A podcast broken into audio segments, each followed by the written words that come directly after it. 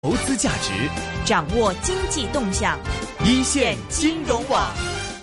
好的，我们现在的长途电话线上是接通了中国社科院经济研究所宏观经济研究中心的研究员，也是清华大学的中国与世界经济研究中心的研究员，是袁高明教授。袁老师您好，袁老师您好，你好。嗯，今天的这个政府工作报告，您觉得有哪一些的亮点，我们是需要注意的？呃，这一次呢，对过去的回顾的时候，提到了我们当前的困难非常大，比去年还要大。这是一个非常非常注意的，而且对这个困难点提的还是说说的语言还是很重的，这是一个方面。那么在后面对关于当前这个也今年新的形势上，呃，特别有注重有一些很多新的理念和新的词语用的也非常的这个非常的强烈和醒目。呃，比如说。我们现在这个立国之本是在于这个唯唯有这个民富，就是把这个民生和人民群众的这个呃这个这个收入增长和福利的改善当做我们的重要的目标。这其实在于这个对过去回顾和当前的目标上都放在非常重要的位置上，而且具体的措施也也也也有也有安排。然后在实现增长上，主要强调要用改革，改革的红利。攻攻坚克难的改革的一些做法，还有一些政策上的一些调整和创新，呃，特别是再回到这个问题上，特别是在呃这个增长的目标方面提到这个要实现这个民富或者是这个人民收入增长，要强调大众创业，这一点也对非常重要的一点吧。嗯，所以我们觉得这一次这个。呃，这这些这是我印象最深的几个重点吧。嗯，整个一份政府工作报告，您觉得是传递出怎么样的一些信号呢？呃，传递出在中国经济进入到一个新的阶段，就是发展水平达到了，比如说呃我们说的中等收入、中上水平收入的国家以后，我们如何再上层楼，克服呃克服增长水平。提高了以后的一些新的困难，比如说两个呃双中高，呃这个双目标这个的实现的一些具体的提法和一些具体的一些目标，比过去的难度更大。他必须要采取一些新的思维和新的认识。现在这些新的思维和新的认识都在这个报告中体现出来了，因为这些这些认识都是在去年或者是新一届政府呃这个执政以来的一些新的一些一呃经验。这些新的总结上总结出来的吧。嗯，我觉得这一段时间大家感触最深，就中国经济真的是蛮难。那么从去年十一月份，就央行就开始不停的减息，而且特别是在两会之前又减了一次息，加上又降了这个存款准备金率嘛。那么早前，当然这两天的二月份的 P 呃这个呃一些的 PMI 呃一些 PMI 的指数是有所好转，但早前的那些数字真的是非常难看，包括 PPI 啊等等一路在下滑。但另一方面，比如说我们又看到两会之前大家非常关注的一一个焦点就是啊，环境方面的一个保护嘛，所以在这个稳增长、调结构这个这个平衡上，您觉得现在就今年这个中央政府会怎么样去做呢？嗯，你说的很对，咱们先从困难说起。嗯，这个这的确新一届政府，包括我们现在这个政府刚所面对的形势，实际上是非常困难的。嗯，甚至是应该说是没有达到目标，这是我个人的看法啊。就是因为我们的目标原来是七点五，后来说是七点五的这个区间，但是它比七点五过硬的这个目标还是下落了一点。嗯，这是历史上呃改革开放历史上从来没有过的，就是我们提出了个目标没有实现，结果还比目标提出目标还低了。嗯，以前都是低。高结果还是高高高高结果，那么所以说这就表明了困难的严峻性、严重性。嗯，这种困难认为是的确如他报告所说，是他预想不到的，他过去就没有预想到会这么困难。是，他以为他可以采取一些政策措施可以化解这些困难，没有化解。嗯，那么所以困难非常大。那么当然，这个困难他在处理这个困难的时候，我认为除了客观的一些困难。其实上还是在政策上还有很多可探索、可调整、可改进的之处吧。那么，咱们当然现在说这个困难到底来自哪处？当然，它有一句简单的话，说是国际形势异常严峻复杂。但是我们也不能把所有问题都推到国际上，因为国际上也出现了一个复苏困难，但是也毕竟有所复苏，对不对？对。但是我们的出口的确下降到很低的程度了。过去百分之三十、百分之十以上的出口增长，现在都到了百分之五六了，太低了。嗯，这是外部影响，毫无无呃无所呃呃无庸置疑。但是，国内的经济困难有时候跟这个出口没有多大关系，也出现了下滑。比如说，这个总理报告中他列举了一些话，比如说投资乏力，对吧？消费亮点不多，嗯，然后企企业融资难、融资融资融资贵，什么这个这个企业经营困难，什么效益下降，人民生活改善困等等，这些情况实际上跟我们的现在这个呃政策或者是我们的经济深层矛盾呃存在问题有关。为什么呢？因为我们现在结构不合理，结构不合理，投资比重过大，这个这个传统产业过剩产能这个造成的负担过大，没有解决。嗯，这个没有解决，除了跟我们历史上上届政府留下来的问题有关之外，也跟本届政府这方面的困难也有很大关系。因为我们到现在为止，我们是投资比重仍然没有下降，甚至还上升了。嗯，投资率，因为投资投资率是造成结构不合理，是产能过剩，特别是投资产能过剩的最重要的问题问题所在。为什么这个问题没有还加重了呢？当然是过度的重视投资有关。嗯，对不对？嗯，我们现在什么都靠投资来解决，结果投资靠投资解决，结果还说投资乏力。那么到底谁谁投资乏力？当然是你这个投资，因为你搞得太多了以后，你就没有后续的力量了。嗯，你这个上的项目太多了，你的后续就很困难了。所以这个问题我们还是没有解决好。所以我说的这个投资的，到底我们国家的经济困难难在何处？为什么经济困难越来越多，还在增大，经济下行压力还在增大？这是值得我们探讨。值得改进的地方吧，所以这是我的研究，我的探讨吧。那么这个当然，这次政府工作报告也没有回避，说我们的困难越来越大，还在增大。嗯，所以这是我们现在要对政府工作报告特别要关注的这一点。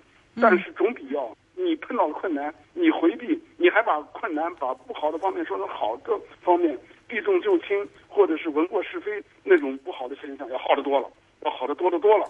嗯，所以说我们说这个直面困难。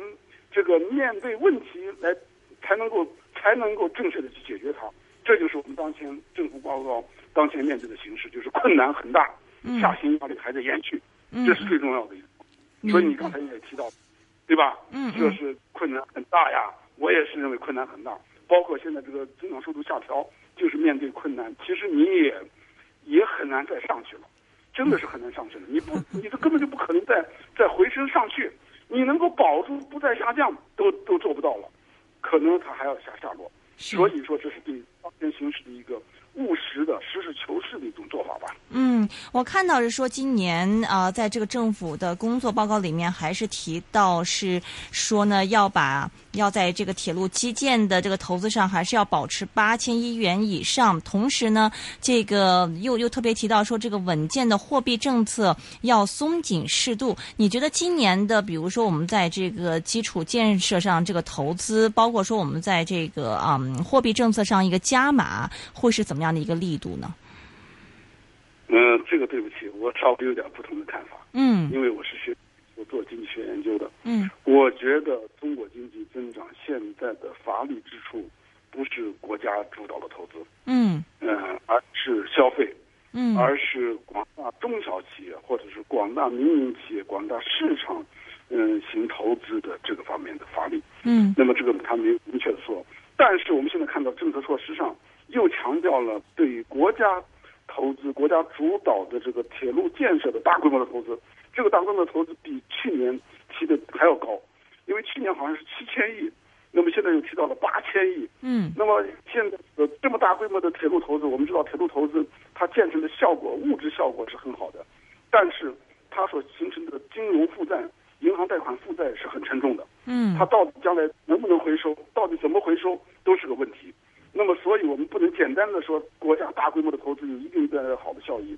它虽然可以带动一些机械装备的好处，但是它将来所造成的这个还债负担是很沉重的。这是第一。第二，它形成的这个重点的清洁支持，可能会对其他资源的配股配置，特别是民营企业的呃融资贷款造成挤压。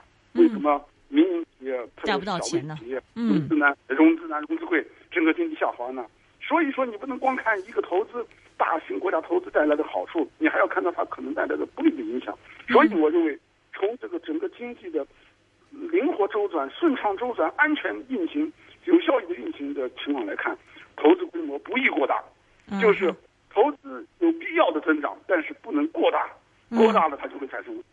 那么这个问题，我认为还是没有解决。嗯。那么如果你再把这个投资，特别是国家投资，特别是中央政府的投资放在主要的位置上，那当然中央政府投资很容易，它有这个控制货币或者支配货币的能力和权利，当然它可以做到了。但是它不一定能够带来持续的、有效益的增长，这是这是一个问，这是一个问题。那这下下面说，嗯，但是怎么稳增长？但是，这，但是我现在把这个问题还没说完呢。但是，你把这个投资，你把这个这个银行贷款的货币都用到，或者财政的一些货币都用到大型国家基础设施建设上，嗯，那么你这个货币怎么办？因为大投资它货币要放松，嗯，但是它又把货币收紧了，货币增长速度又下降了。呃，从从它上一次从百分之十四温家宝时期的百分之十四下落到了百分下调到百分之十三，现在又下调到了百分之十二。嗯，那么等于说是货币收紧了。你这个货币收紧对于解决货币过多的遗留问题有好处，但是它有坏处。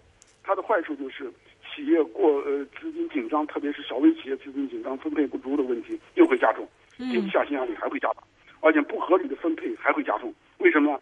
你的你的本来的资金就大量分配在大重点项目上了，嗯，结果呢，你的总量你缩小了，又收紧了，那么等于说是保了重点项目所谓关键环节，那么小微企业就更加困难了，那么这个增长就更难保了。好了，你刚才插了一句话，你说那那怎么保增长了？嗯，你这个话里头我就不同意，你好像认为增长就完全是靠大投资，我说大投资要稍微少一点，你就认为增长就有问题了。嗯，我相反认为，我反过来认为，你就是大投资太多了，你的增长就保不住了。啊哈，你就应该广，你应该要广大的、广大的企业、广大的各行各业，嗯，都有都有合理的，对吧？合理的这个货币支持或者政策支持，你的增长才能保住。你只求一大型项目一个重点，结果你牺牲别的地方，那你增长就保不住。事实就是这样。嗯，中央的投资越大，咱们国家这几年中央投资直线上升，中央投资比重越大，全社会的总的投资就越下降。嗯，特别是民营企业的投资就越少。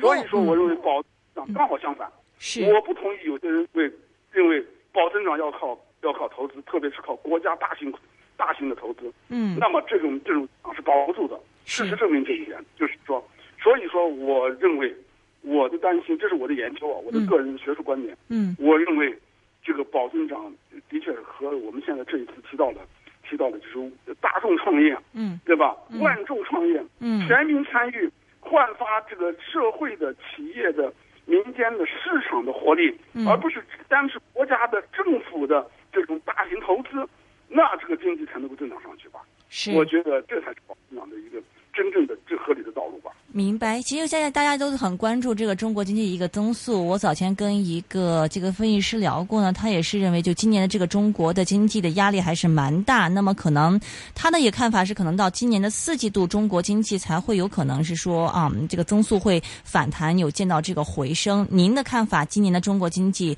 增速的一个情况是怎么样？这最后一个问题。呃，对，我也认为是非常严肃，嗯而且是非常严肃。为什么呢？因为又回到原话上了。如果他感到增长的目标的压力很大，嗯他就非常紧张的，就是要想想采取一种能够见效的办法来做。那么这个见效办法就是投资。嗯他越大投资，政府越搞大投资，结果增长越下滑。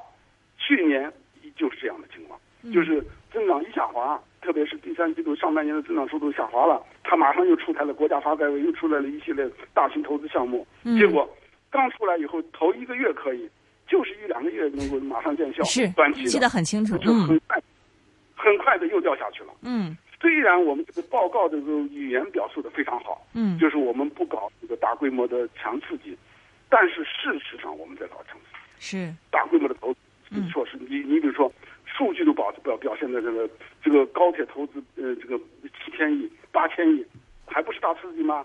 那比那比过去刺激力度还要大，还有各种各样的各样水利建设，我们对未来长远有好处。但是你一下集中在当前这一段时间里头，它的这个它这个这个还是承受不了吧？嗯所以我觉得，如果如果这种完全靠投资来政府投资集中投资来推动经济回升，表表面的眼前的短暂的效果，嗯那过不了几天，就过不了一两个月，经济又会不可阻挡的掉下去。明白明白。所，以，嗯。所以如果这个政策措施不改变，经济下滑还会继续延续。嗯。那么，我认为恰好反过来，可能有个机会，就是今年把目标下调了，嗯。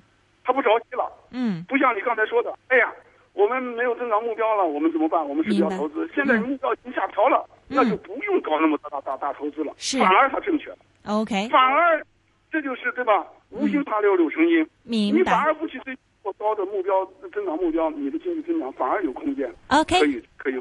好好的，好的，时间关系，非常感谢是袁高明教授啊，来自清华大学的中国与世界经济研究中心的研究员，给我们点评谢谢。袁老师。啊、对，谢谢袁老师，拜拜透析投资价值，掌握经济动向。一线金融网。